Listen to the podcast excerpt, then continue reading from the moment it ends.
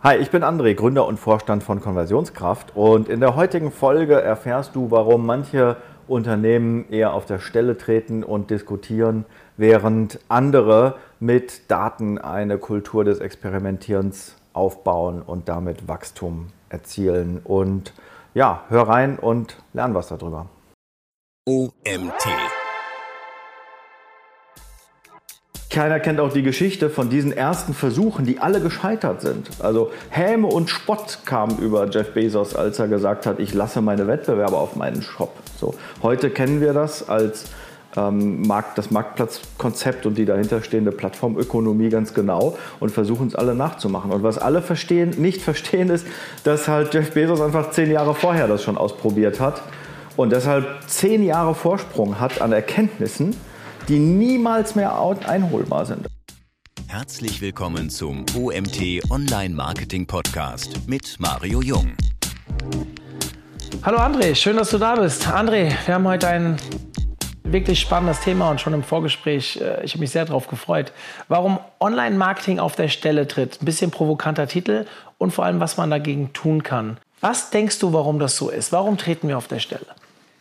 Ich glaube, dass unsere ganze Online-Marketing-Welt mega oberflächlich ist. Also damit meine ich jetzt nicht Menschen, die auf Konferenzen irgendwie oberflächliche Sachen schreiben oder sagen, sondern ähm, wirklich in den Unternehmen. Also wenn du da mal reinguckst, womit sich Menschen Tag für Tag auseinandersetzen, ähm, frage ich mich manchmal ganz ehrlich, wa warum? Also was sind die Hintergründe, warum äh, jetzt wieder irgendein Redesign gemacht wird, weil es irgendeinem Chef nicht gefällt oder äh, warum Landingpages nach Bounce Rates optimiert werden. Also es gibt so viele Beispiele, ähm, die passieren und die den Menschen in den Unternehmen äh, nicht nur Zeit, sondern auch Energie rauben, ähm, ja, weil einfach nicht die richtigen Dinge getan wird.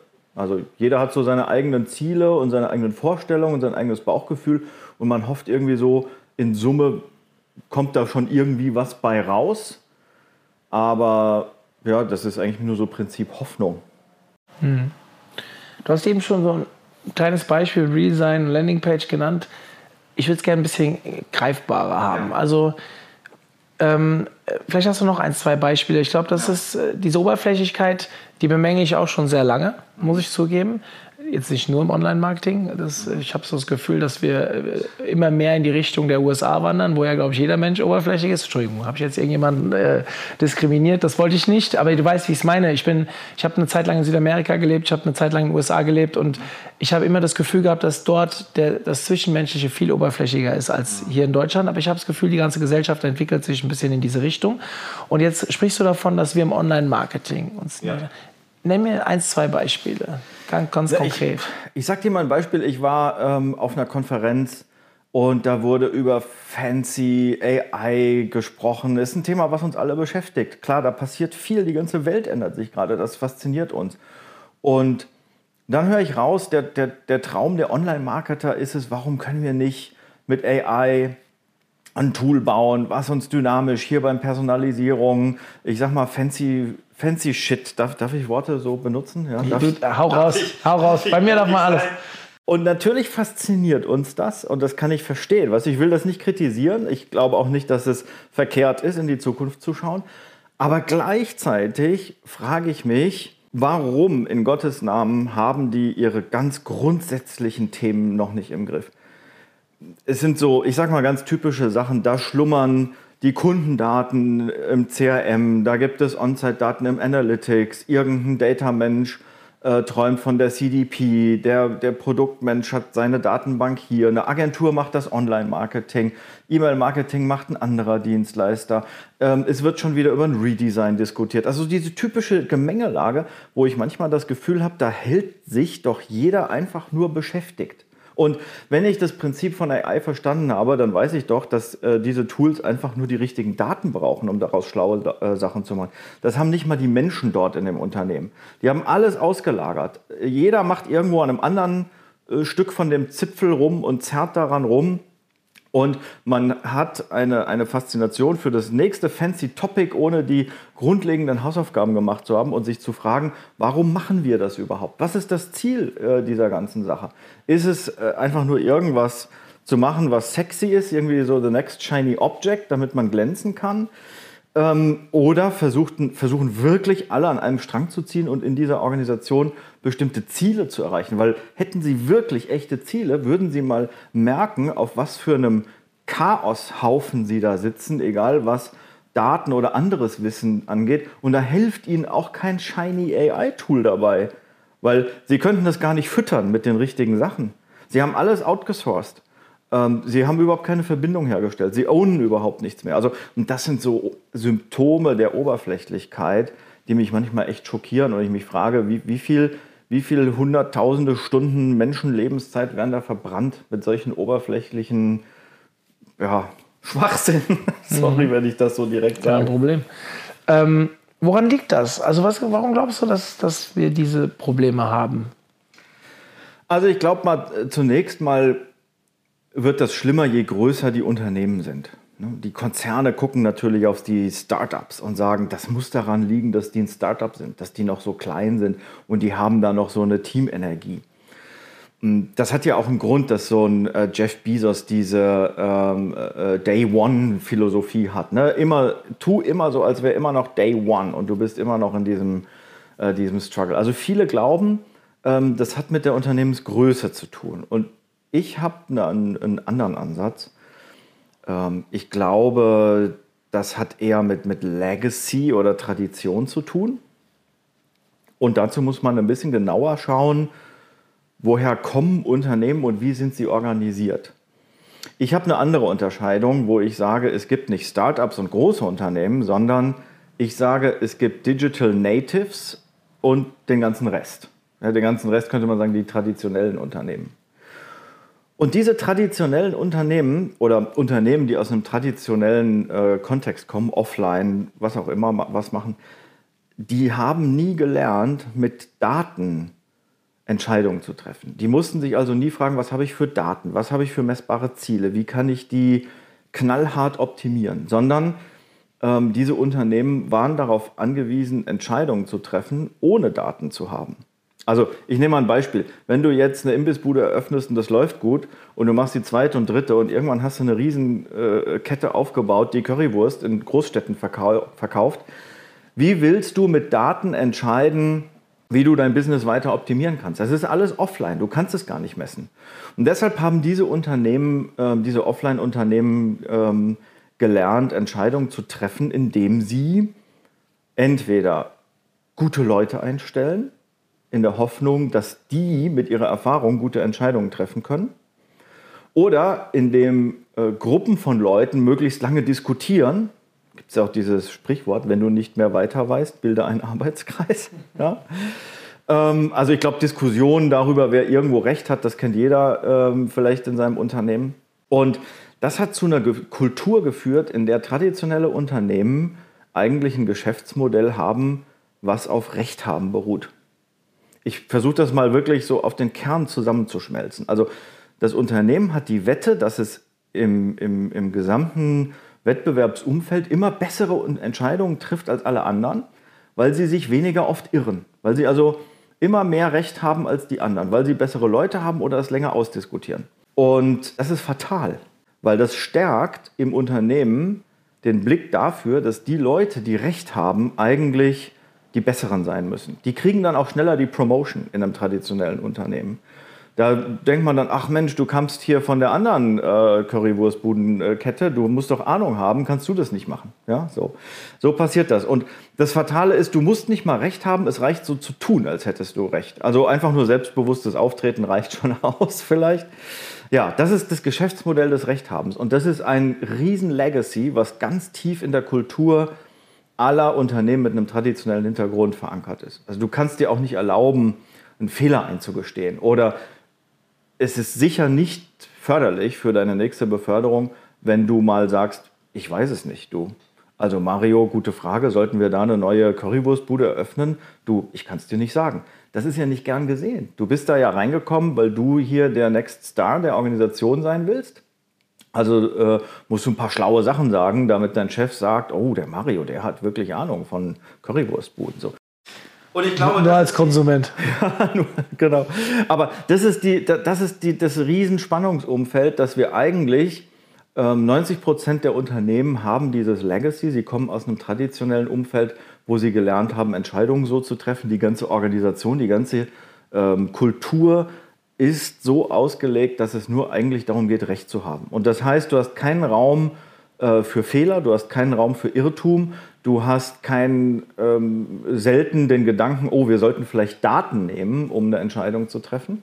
Und das führt dann eben auch zu solchen Problemen. Also mit Daten hat sich nie jemand darum gekümmert, dass man die alle hat. Ähm, klare Ziele, die mit Daten messbar sind, uh, auch schwierig. Ne? Manchmal gibt es Unternehmen, die sind so groß, die wissen nicht mal, wo welche Daten sind und wer welche Ziele hat. Person A will einfach nur ihr Projekt fertig kriegen. Person B möchte einfach nur ein neues Design haben, weil sie das alte schlecht findet. Person D möchte einfach nur vom Chef glänzen und so weiter. Jeder hat unterschiedliche Ziele und keine Daten und jede Entscheidung wird durch Diskussion getroffen. Das ist, glaube ich, so das große Laster der traditionellen Unternehmen.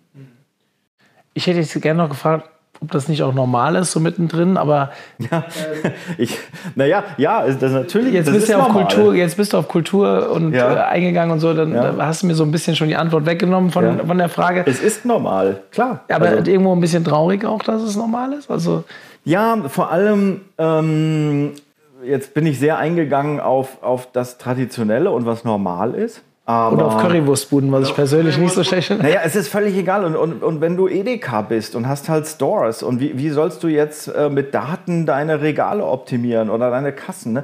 Das hat hunderte Jahre gedauert, bis so Retail-Erlebnisse irgendwie ähm, optimiert wurden, aber man hat gar nicht die Möglichkeiten. Und wenn man das machen will, ist es wahnsinnig aufwendig. Dann baut man Teststores oder man macht Panels und, und sagt, Mensch, das ganze Saarland ist jetzt unsere Testgruppe bei Produkteinführung oder sowas. Aber das ist so wahnsinnig kompliziert und teuer, dass äh, die Idee einfach nur ausdiskutieren und Recht haben. Ne, ich banalisiere das jetzt ganz bewusst, aber das ist der Kern. Das, das erscheint einfacher so. Und ähm, dabei wird dann halt übersehen, wenn man in so einer Kultur lebt, was die Alternative sein könnte. Also deshalb guckt man auf Startups und sagt, die müssen, äh, das muss daran liegen, dass die kleiner sein sind. Und deshalb verwende ich den Begriff Digital Natives, weil die, die von Anfang an digital waren, die hatten schon immer Daten.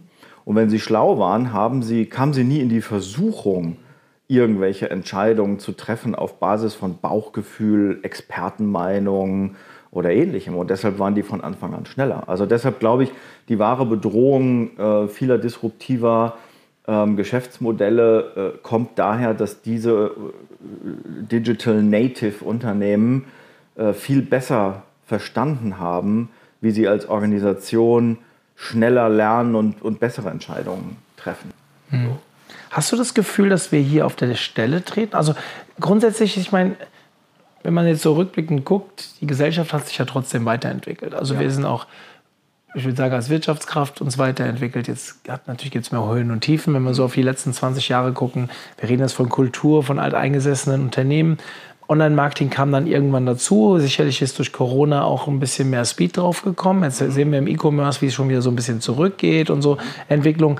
Aber ähm, grundsätzlich war ja nicht alles schlecht. Ja, also äh, äh, wir sind ja weitergekommen. Trotzdem, wenn ich jetzt hier so zuhöre, ähm, wir reden nachher noch über Probleme, äh, Problemlösungen und ähm, ich bin ja auch voll bei dir. Ja? Ich versuche jetzt nur immer ein bisschen die, die Sicht der anderen Seite auch einzunehmen.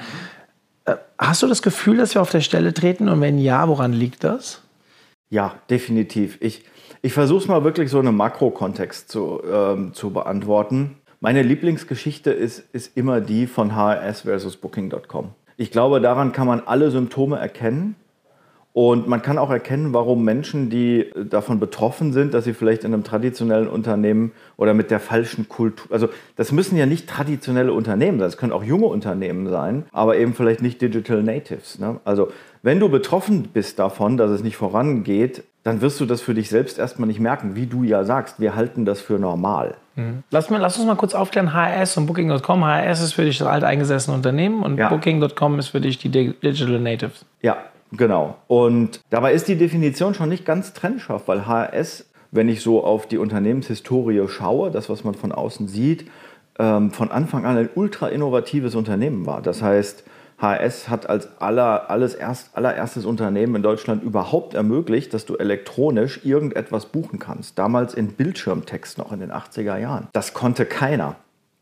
Und ich meine mich auch zu erinnern, dass HRS die erste Hotelbuchungsplattform im Internet war 1996. Auch ultra äh, früh und innovativ. Das heißt, ein Unternehmen 40 Jahre lang Marktführer, die klare Nummer eins, fest verankert im Kopf aller Konsumenten, hat innerhalb von nur zwei, drei Jahren von Booking.com die Wurst vom Brot genommen bekommen. Und, und wie kann das passieren? So, das ist äh, für mich äh, die große Frage. Und jetzt arbeite ich nicht bei HS und ich kenne da auch niemanden, deshalb meine Beobachtungen sind alle von außen. Aber ich gehe mal fest davon aus, dass bei HS Leute sitzen, die sagen, Mensch, aber unsere CRM-Datenbank liegt doch hier und das App-Entwicklungsteam ist doch ein anderes und das Online-Marketing-Team baut die Landing-Pages und der andere sitzt schon wieder am nächsten Redesign. Und so ist es genau diese, Vorstellung, da wird dann diskutiert, was finden wir besser und dann macht man vielleicht mal eine Marfo, weil man sich sicher sein will, die dauert aber zwei Monate. Also so das, was wir normal finden, ist wahrscheinlich für alle Leute, die bei HRS arbeiten, auch normal. Also ich, wie gesagt, ich kenne keinen, aber wer das hört und arbeitet, kann sich ja gerne mal bei mir melden. Aber ich würde mal wetten, da gibt es Projekte, Diskussionen, äh, Politik, die Frage, wer hat jetzt Recht und wer setzt sich durch, da geht es dann um Power, wird das rot oder grün?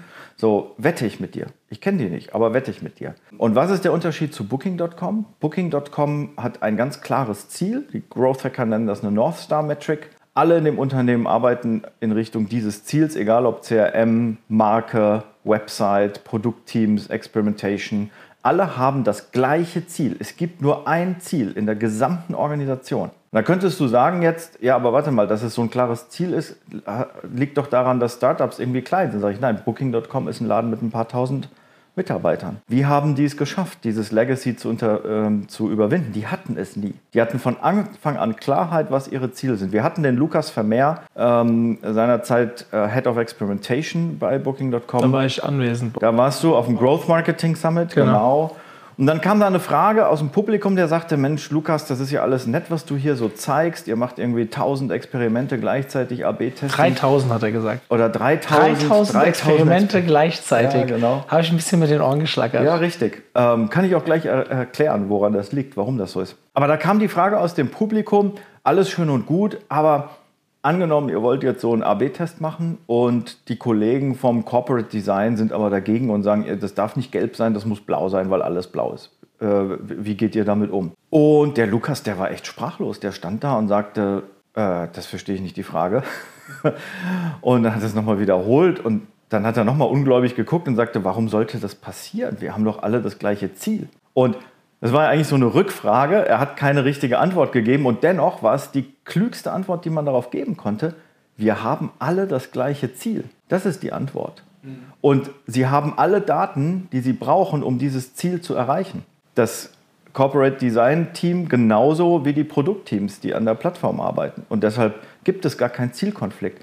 Das Problem, dass dein Corporate Design Team sagt, das geht so nicht, ist ja in Wirklichkeit ein Zielkonflikt, weil das Corporate Design Team hat das Ziel, deine Marke konsistent zu halten und Veränderungen zu verbieten. Du willst aber Fortschritt, Innovation, AB-Testing, du willst ähm, ja tatsächlich Veränderungen, um was zu verbessern.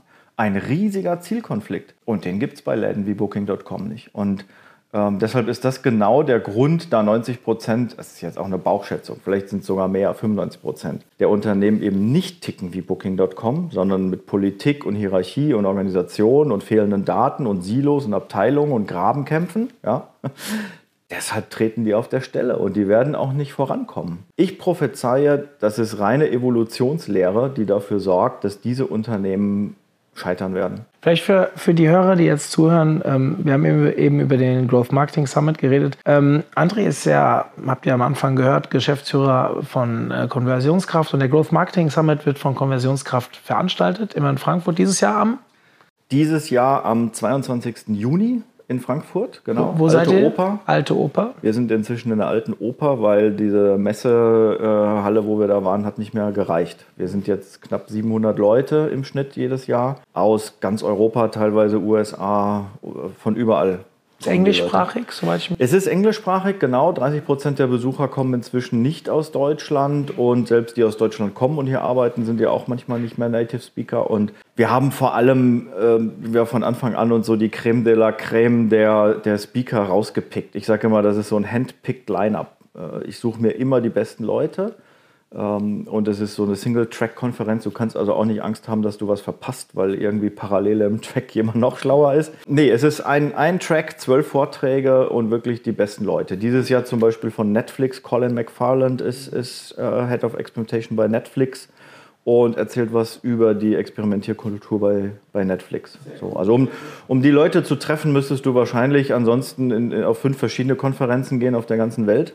Und ich glaube, das ist so unsere Stärke, dass wir wirklich ein richtig gutes Line-up kombinieren mit viel Networking-Möglichkeiten. Es geht extrem viel um Testing, Conver äh, Conversion-Optimierung. Das ja. ist so der, ja. Der, äh, ja, der, der, Topic. User Experience, Kundenzentrierung. Eigentlich, das ist eben das, was man merkt. In der Kultur solcher Unternehmen wie Booking.com ist es alles eins. Es ist ein Themenkomplex, wo man Kundenzentrierung, User Experience nicht trennt von, von AB-Testing. Ähm, und äh, es wäre auch viel zu eng, das Conversion Rate Optimierung zu nennen. Also ich glaube, das sind eben Unternehmen, die klare Ziele haben, alle Daten ownen und alle Menschen, die dort arbeiten, arbeiten wirklich für diese Outcomes. Die arbeiten nicht mehr für Outputs oder Shiny Objects oder einfach nur Velocity im, im Team, sondern die arbeiten alle für ein Ziel und deshalb haben die so eine Power. So.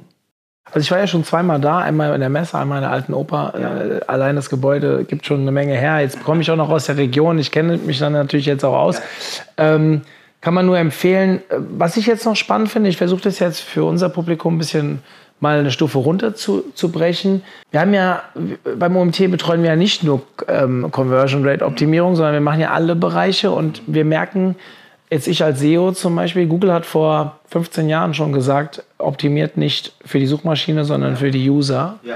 Und da äh, würde ich sagen, ist die letzten fünf Jahre natürlich auch extrem viel passiert, dass sie jetzt viel besser die Nutzerdaten mit in den Algorithmus integrieren können. Ich weiß, es gibt die 5% SEOs, die sagen, das passiert, das, das passiert nicht genau so, wie du es gesagt hast. Ob es indirekt passiert oder direkt, ist am Ende auch egal. Da will ich jetzt keine Diskussion aufmachen. Fakt ist aber, dass alle Kanäle, egal ob es E-Mail-Marketing und so weiter, immer mehr auf das Thema Usability und Conversion, mhm. Optimierung, Nutzerzentriertheit ja. gucken müssen.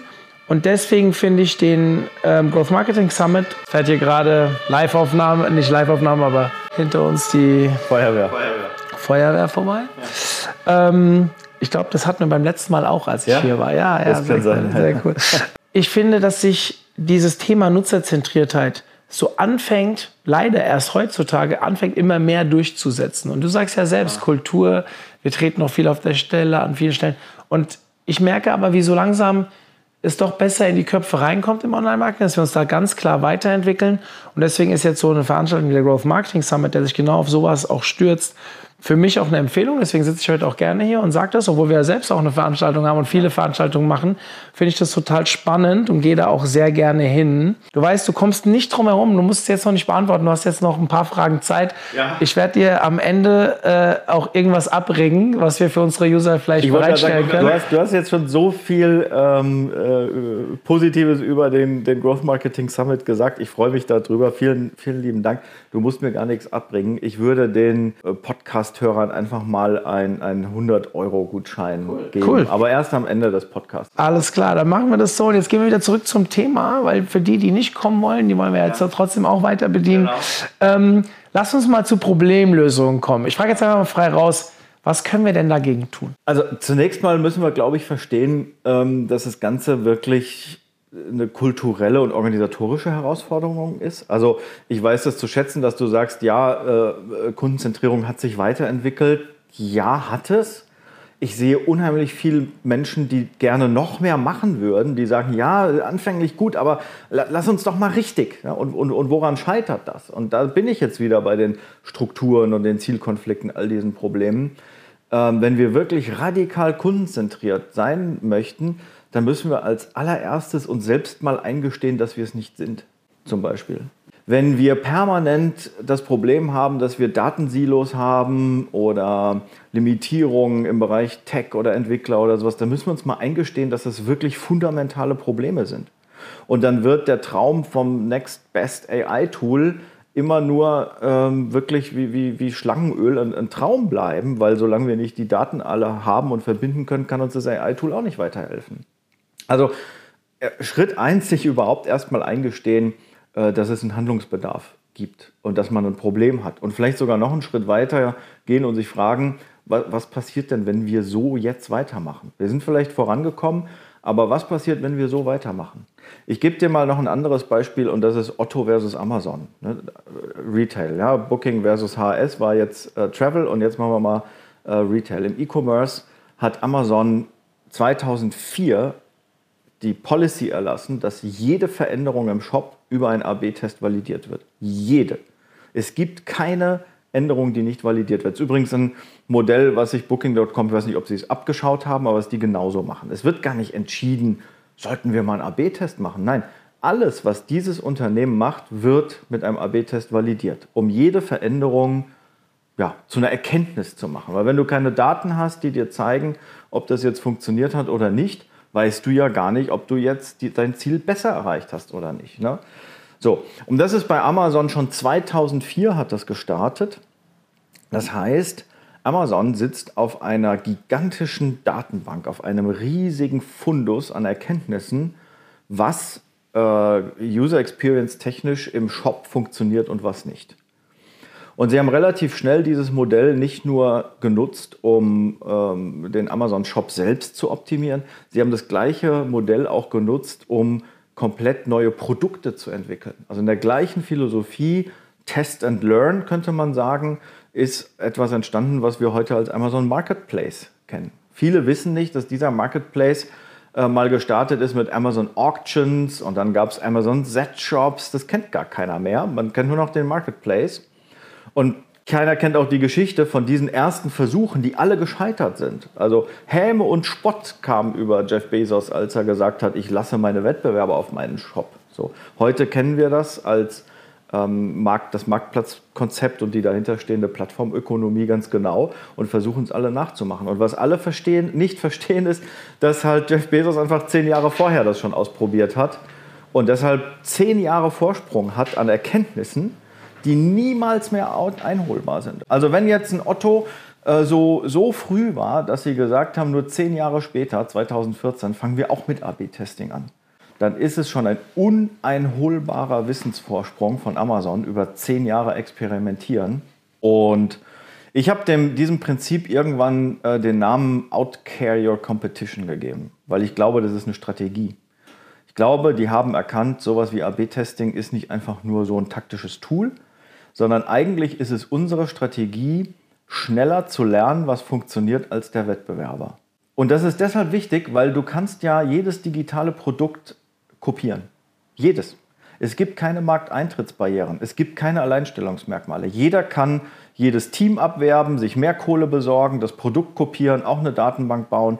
Es gibt keine Unkopierbarkeit. Alles, was digital ist, ist auch kopierbar, jedes Produkt. Also musst du dich fragen, was ist denn der unfaire Vorteil, den ich strategisch habe, wenn ich verstanden habe, dass theoretisch jeder alles kopieren kann. Und das Einzige, was bleibt, ist am Ende besser, schneller lernen, was deine Kunden wollen, weil es verändert sich ja auch permanent. Und dieses Wissen horten wie ein Schatz.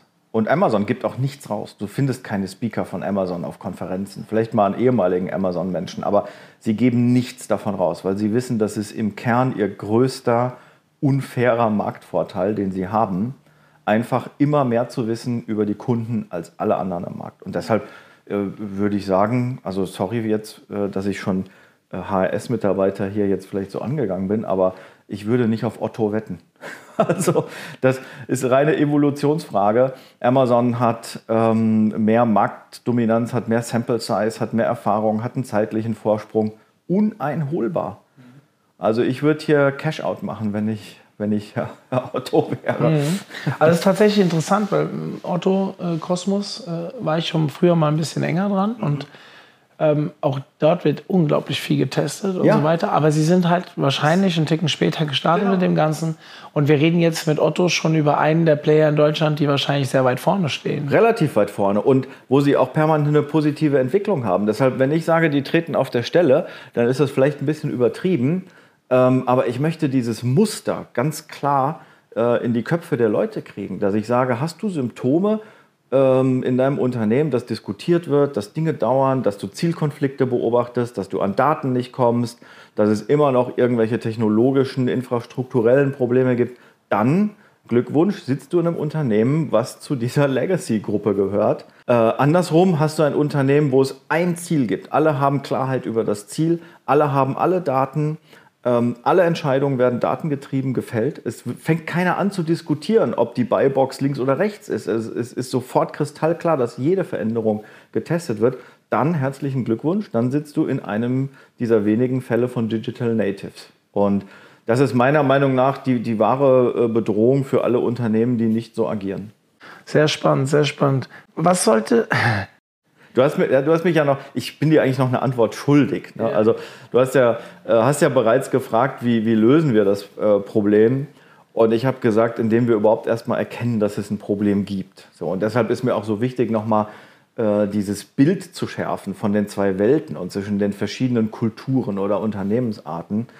Ähm, weil ich glaube, es ist wichtig, dass ähm, die- diese Erkenntnis da ist, dass man da eine Herausforderung hat. Ähm, die zweite Erkenntnis ist vielleicht ein bisschen frustrierend, ähm, wenn ich sage, das ist die Aufgabe tatsächlich des Top-Managements, ähm, auch mit zu dieser Erkenntnis zu gelangen ähm, und, und die, die entsprechende Veränderung voranzutreiben. So, und das sind jetzt typischerweise wären das Projekte aus dem Bereich Change Management. Das ist auch ganz klassisches Change Management, wenn ich sage, man muss im ersten Schritt das Problem erkennen und die Implikation aus dem Problem erkennen. Und dann kann man Lösungen erarbeiten und dann kann man die Schritt für Schritt durcharbeiten. Aber mein Trost zur Frage, was, was kann jeder äh, für sich machen? Klarheit zum Beispiel über die eigentlichen Ziele herstellen. Also sich vielleicht auch dem, ähm, diesem Scheinkonsens, ja, wir arbeiten hier für die Velocity, wir arbeiten für, für Brand und ein hübsches Design. Äh, wir arbeiten für unseren Chef, weil der braucht jetzt das Next Shiny Object, um vor seinem Chef zu glänzen. So.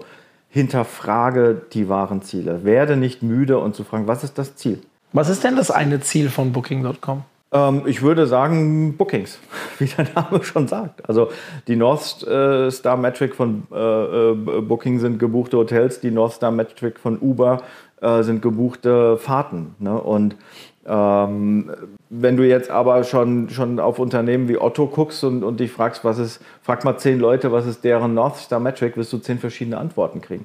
Für den E-Mail-Marketer ist es wahrscheinlich äh, Opt-ins oder so, um, seinen, um, um seine Liste groß zu halten oder Öffnungsrate der E-Mails oder so. Äh, und dann musst du dich fragen, aber verkaufen diese E-Mails nicht wie verrückt? Also müsste der nicht vielleicht auch eine Revenue-Metrik äh, vielleicht haben? Ja, nee, hat er aber nicht. Vielleicht hat er sie ja. Also wenn du die Person bist und das hörst, melde dich. Ich, ich antizipiere immer nur. Ne? Ich, ich kenne das alles nicht im Detail. Ich beobachte nur von außen. Lass uns mal zwei Worte über Fehlerkultur verlieren. Also, du hast, glaube ich, am ganz am Anfang auch mal erwähnt, das Wort. Testen heißt ja auch Fehlschläge Ja, zu haben. genau.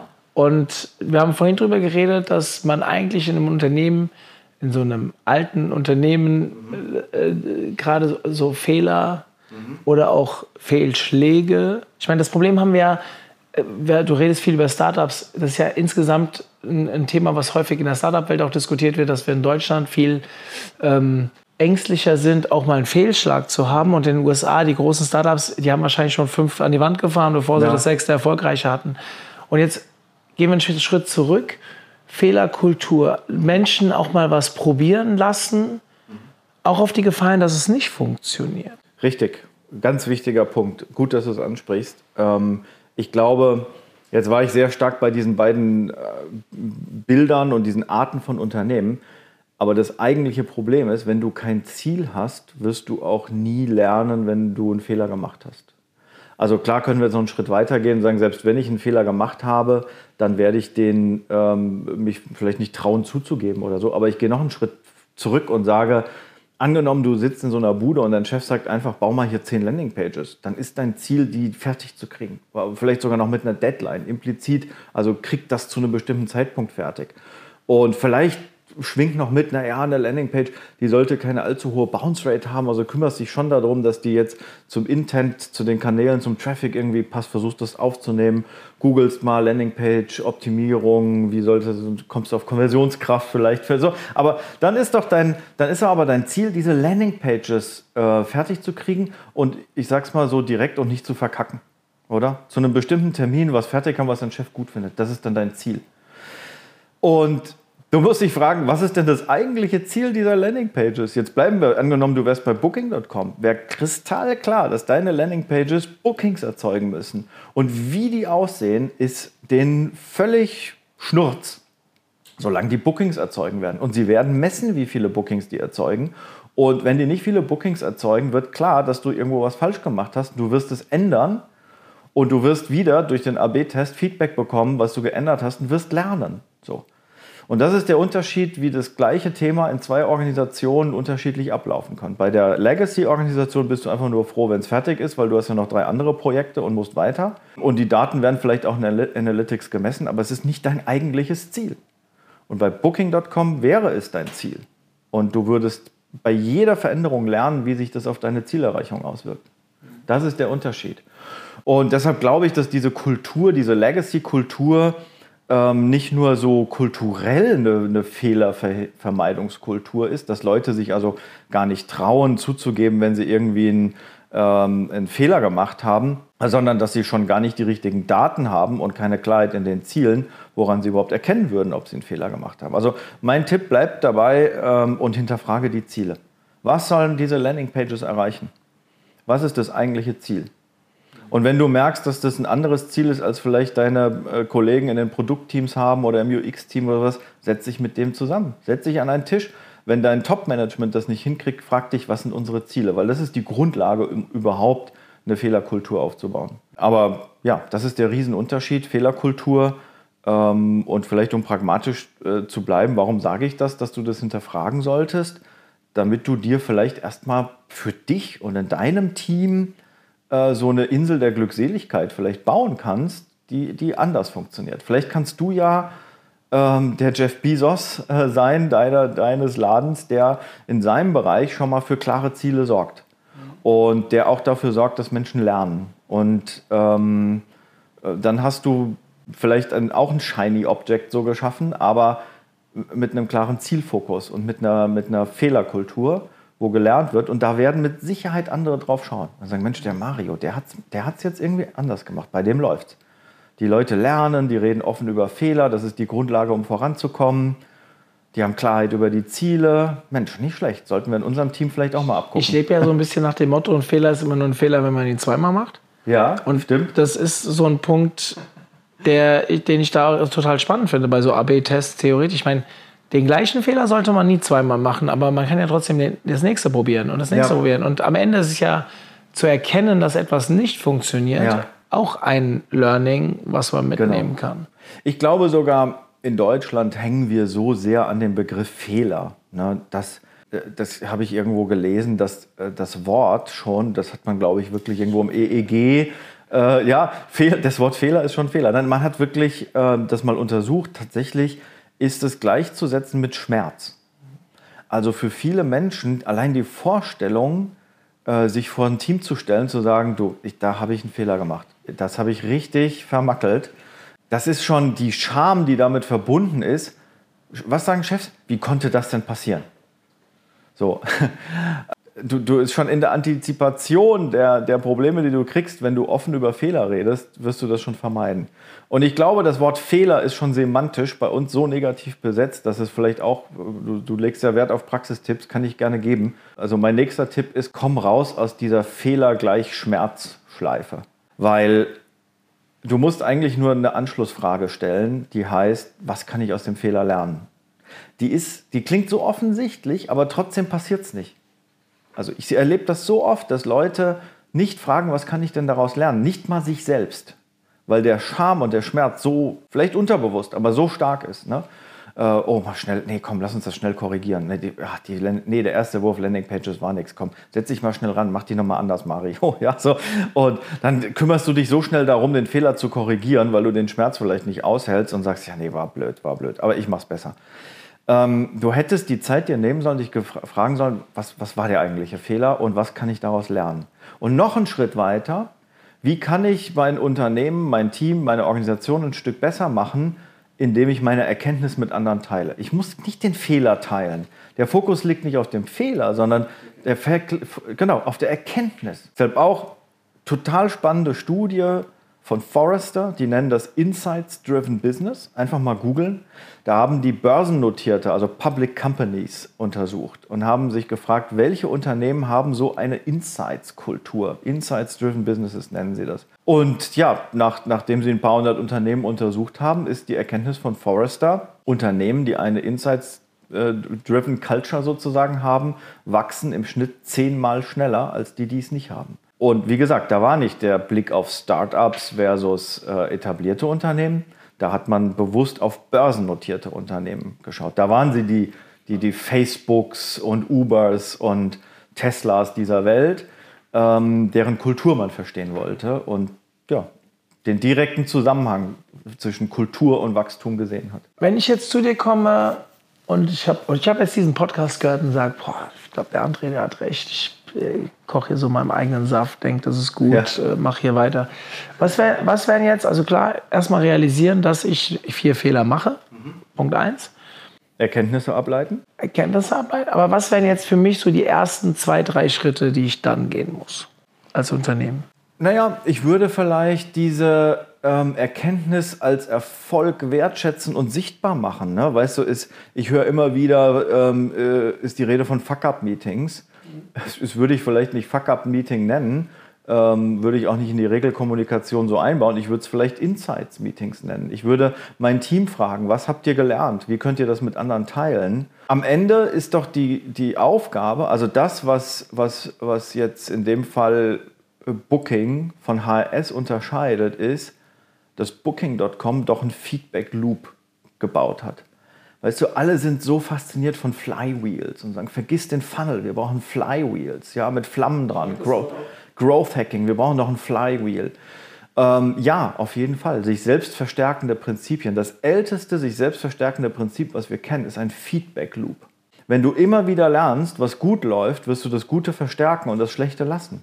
Und AB-Testing experimentieren ist nichts anderes als ein Feedback Loop. Du hast Klarheit über die Ziele, du hast deine Daten, du baust in deinem Unternehmen ein Feedback Loop und damit Transparenz über das, was läuft und was nicht läuft, damit alle lernen können davon. Und deshalb würde ich sagen, such dir deine Insel der Glückseligkeit, liefer einen POC, hab klare Ziele und bau dir ein System, wo du solche Feedback Loops kreierst. Und, und erzeuge Aufmerksamkeit. Nutze überraschende äh, Testergebnisse, Gewinner, aber auch Verlierer. Ne? Das sind ja die besten Stories. Wir haben einen AB-Test gemacht, der hat verloren. Das haben wir gehasst, war Scheißtag. Ja, alle haben drauf gewettet. Ähm, aber wir haben uns gefragt, woran lag's? Wir haben was gefunden, wir haben es nochmal angepackt, wir haben es nochmal getestet und zack, boom, war es ein Gewinner. Das sind doch die geilsten Geschichten, oder? Das ist genau so ein Feedback-Loop in Aktion. Das, ist genau, das sind genau die Geschichten, die die Leute hören wollen in den Unternehmen, ähm, mit denen du Buy-in erzeugen kannst. Und das ist das, was eben so ein traditionelles Unternehmen nicht kann. Wenn die Entscheidung auf meiner Meinung als Chef basierte und ich keine Ziele habe, dann gibt es kein Feedback. Ja, also bevor du strategisch ein Flywheel baust, bau doch in deinem Team mal so einen Feedback-Loop auf. Ich, ich, ich stelle dir jetzt mal eine sehr direkte Frage und hoffe auf eine ganz ehrliche Antwort. Mhm. Jetzt gehen wir wieder auf deine Konferenz, auf dem Cross Marketing Summit. Ja. Und ähm, ich bin da, dadurch, dass ich auch schon da war, bin ich da bei euch im Verteiler drin und mhm. du predigst das jetzt hier von wegen, man sollte alles hinterfragen, man sollte mit Daten arbeiten und so weiter. Und ich finde das total erfrischend, deine E-Mails, die du zur, ich nenne es mal Bewerbung, ja. das Konferenz, ähm, rausschickst. Äh, kann ich ja als Konferenzveranstalter auch nur lernen. Und ihr seid für mich auch so das Role Model im deutschen Markt, wenn es ums Thema Conversion Rate Optimierung geht. Machst du das für dich selbst auch? Ja. Tatsächlich, also guckst du ja nach, nach jeder E-Mail an, wie viele Leute haben darauf reagiert und so weiter. Auch wenn ich mir eure Webseite, ich meine, kann ja jeder, der jetzt hier zuhört, auch mal machen, geht auf den Growth Marketing Summit, auf die Webseite und schaut euch mal eine Seite ge gezielt an auf die Conversion-Elemente, nenne ich es mal. Hinterfragt ihr das wirklich alles? Also, ja. Oder tappst du dich da auch manchmal selbst, dass ihr es auch, auch doch mal was aus Gefühl macht? Doch was aus Gefühl machen. Naja, ich würde mal sagen, die Geschichte des Growth Marketing Summit ist tatsächlich die Geschichte so eines Feedback Loops. Ich erinnere mich an die allererste Konferenz 2010 und wenn ich da heute zurückdenke, äh, würde ich mich wahrscheinlich schämen. Ne? Wir haben äh, die Unionhalle gemietet, da passen 200 Leute rein. Äh, Tickets waren schnell ausverkauft. Ähm, äh, alles super, könnte man sagen. Ne? Aber wir haben natürlich mega hands-on gestartet. Aber was haben wir gemacht? Es kam auf Twitter, hat jemand gesagt, boah, ist aber kühl hier. Ich stehe vorne auf der äh, Bühne als MC und äh, frage, ist kühl hier? Gebt mal Handzeichen. Äh, wem ist zu kalt, wem ist zu warm? Du kennst das Thema. Ne? Einigen ist immer zu kalt, anderen ist immer zu warm. Ähm, ich habe live auf der Bühne bei der allerersten Konferenz eine Art AB-Testing oder, oder Panel-Befragung gemacht habe, wem ist zu warm, wem ist zu kalt, wie machen wir es jetzt? Wir haben es eingestellt.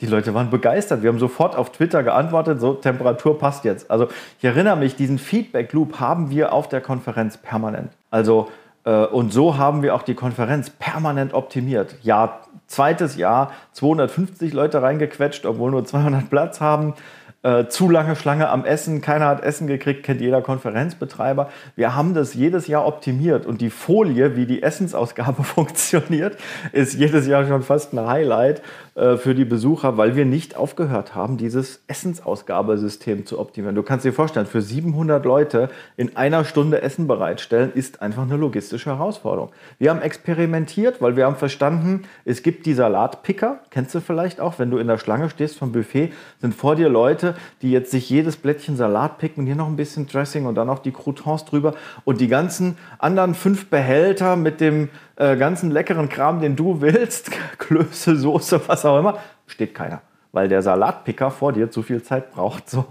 Typische Probleme an der Essensausgabe. Was haben wir gemacht? Wir haben gesagt, Hypothese, wenn wir Salat von Essen trennen, dann können die Leute, die erstmal Hauptspeise Salat wollen, ihre eigene Schlange bilden und die, die jetzt Knödel und Soße und, und was nicht wollen, die... Daran mache ich dich übrigens fest, gell? Ja? Knödel und Soße will ich sehen. wir haben, nee, ich glaube, Knödel und Soße haben wir nicht.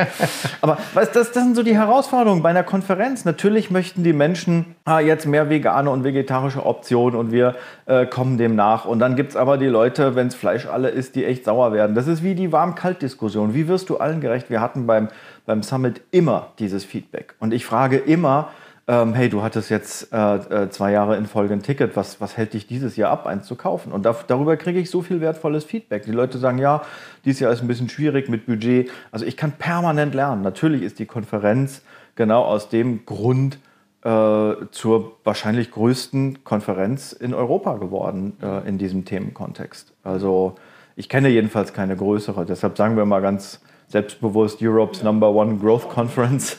Ich meine, wir haben ja mittlerweile eine Eventplattform, wo wir, oh, gestern habe ich eine Zahl gehört, 145 Events jetzt mittlerweile gelistet haben und gerade anfangen, die auch rezensieren zu lassen und so weiter. Also weil wir einfach einen groben Überblick geben wollen, welche Konferenzen ja. wirklich gut sind und tatsächlich mit so einem Fokus auf ein Thema und meiner Meinung nach ein sehr wichtig, allein vielleicht ich will nicht sagen das wichtigste Thema, aber es ist ein sehr, sehr wichtiges Thema, weil es alle Online-Marketing-Kanäle irgendwo berührt ja.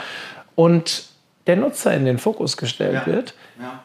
Empfinde ich es schon als eines der allerwichtigsten Themen. Und da ist es tatsächlich die größte Konferenz. Und ich freue mich, dass sie in Frankfurt ist, weil sie mir dadurch natürlich, ich, es war eine der wenigen Konferenzen, wo ich auch nicht groß anreisen muss, sondern in die, in die äh, alte Oper fahre ich 20 Minuten mit dem Auto. Und ähm, ähm, oder mit der Bahn vielleicht eine halbe Stunde. Und dementsprechend freue ich mich sehr, da zu sein.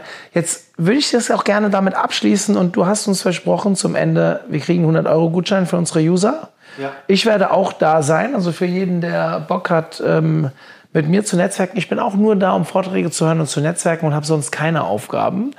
Äh, zumindest kenne ich bis jetzt keine. Ähm, äh, heißt, ähm, wer Lust hat, äh, ist echt eine coole Veranstaltung in, einer, in einem Wahnsinnsgebäude, meiner Meinung nach. Und für mich ist ja Frankfurt die beste Stadt der Welt, die äh, besten Stadt der Welt. Genau, also make Frankfurt great again, oder? Ja, genau, so in der Art. Ähm, was können wir mitgeben? Du, jetzt haben so viele deiner Hörer so lange ähm, durchgehalten äh, bei, mir, bei, meiner Schwadroniererei hier über ähm, Experimentieren und Feedback Loops. Ähm, ich lege noch 50 Euro oben drauf. Es Sehr geil. 150 Euro. 150 Euro. Das haben die, die zu früh abgeschaltet haben, jetzt verpasst. Ne? So. Und wie nennen wir den Code? Einfach OMT 150. Okay, OMT 150, Ja. die Webseite findet ihr in den Show Notes. Und ja, und jeder, der äh, da hinkommt und mir vorher schreibt, dann überlege ich mir noch irgendwas. Du, legst, ja- du überlegst ja auch noch irgendwas. Ja, ich überlege mir auch noch irgendwas. Ich weiß, ich verrate noch nicht was, aber ich, wär- ich, ich, bringe Geschenke mit. Sehr gut. Sehr gut. Ja, bring, bring Geschenke mit und ihr werdet auf dem Growth Marketing Summit, ich vers verspreche es euch, ihr werdet von den Besten lernen. Ihr werdet lernen, wie, ähm, wie wende ich das jetzt an im Stakeholder-Management. Du sagst ja jetzt, ja gut, André war alles schön und gut, aber ich habe ja so viele Stakeholder, denen mir das Leben vielleicht schwer machen. Ähm, ihr werdet ähm, was lernen, wenn ihr AB-Tests schon macht, wie ihr die besser machen könnt. Ihr werdet lernen, wie Unternehmen wie Netflix das in der Organisation verankern, wie sie ihre Kultur bauen. Ich meine, Netflix Culture Deck ist ohnehin, glaube ich, auch so für alle, die im Kultur-People-Bereich sind.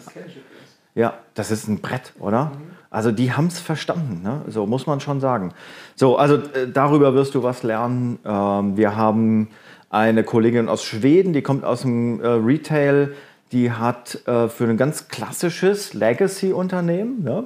äh, Coop, ne? das kennt, kennt man in der, in der Schweiz Coop, es gibt aber auch Coop in Schweden, anderes Unternehmen, heißt aber auch Coop. Ähm, die haben ähm, tatsächlich ihr AB-Testing skaliert auf mehrere hundert Experimente. Nicht so krass wie Booking ne, mit 3000, aber ähm, die Marianne Sternwall, ich weiß gar nicht, wie man es auf Schwedisch ausspricht, die war dort verantwortlich für AB-Testing Experimentation, hat das skaliert von, ich sag mal, drei Tests im Monat auf eben 300 oder 200 noch was. Eine beachtliche Leistung in so einem traditionellen Unternehmen.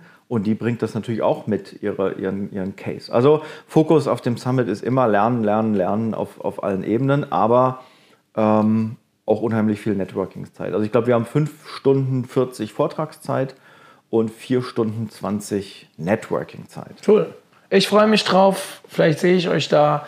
Ähm, OMT 150. Das ist auf jeden Fall die cool. Sache, die du sofort ändern kannst.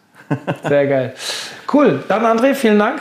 Sehr Und gerne. War wieder Hat Spaß gemacht. Ja, definitiv. War ein cooler Talk und ähm, wir sehen uns dann am 22.06. Bis dahin, freue mich.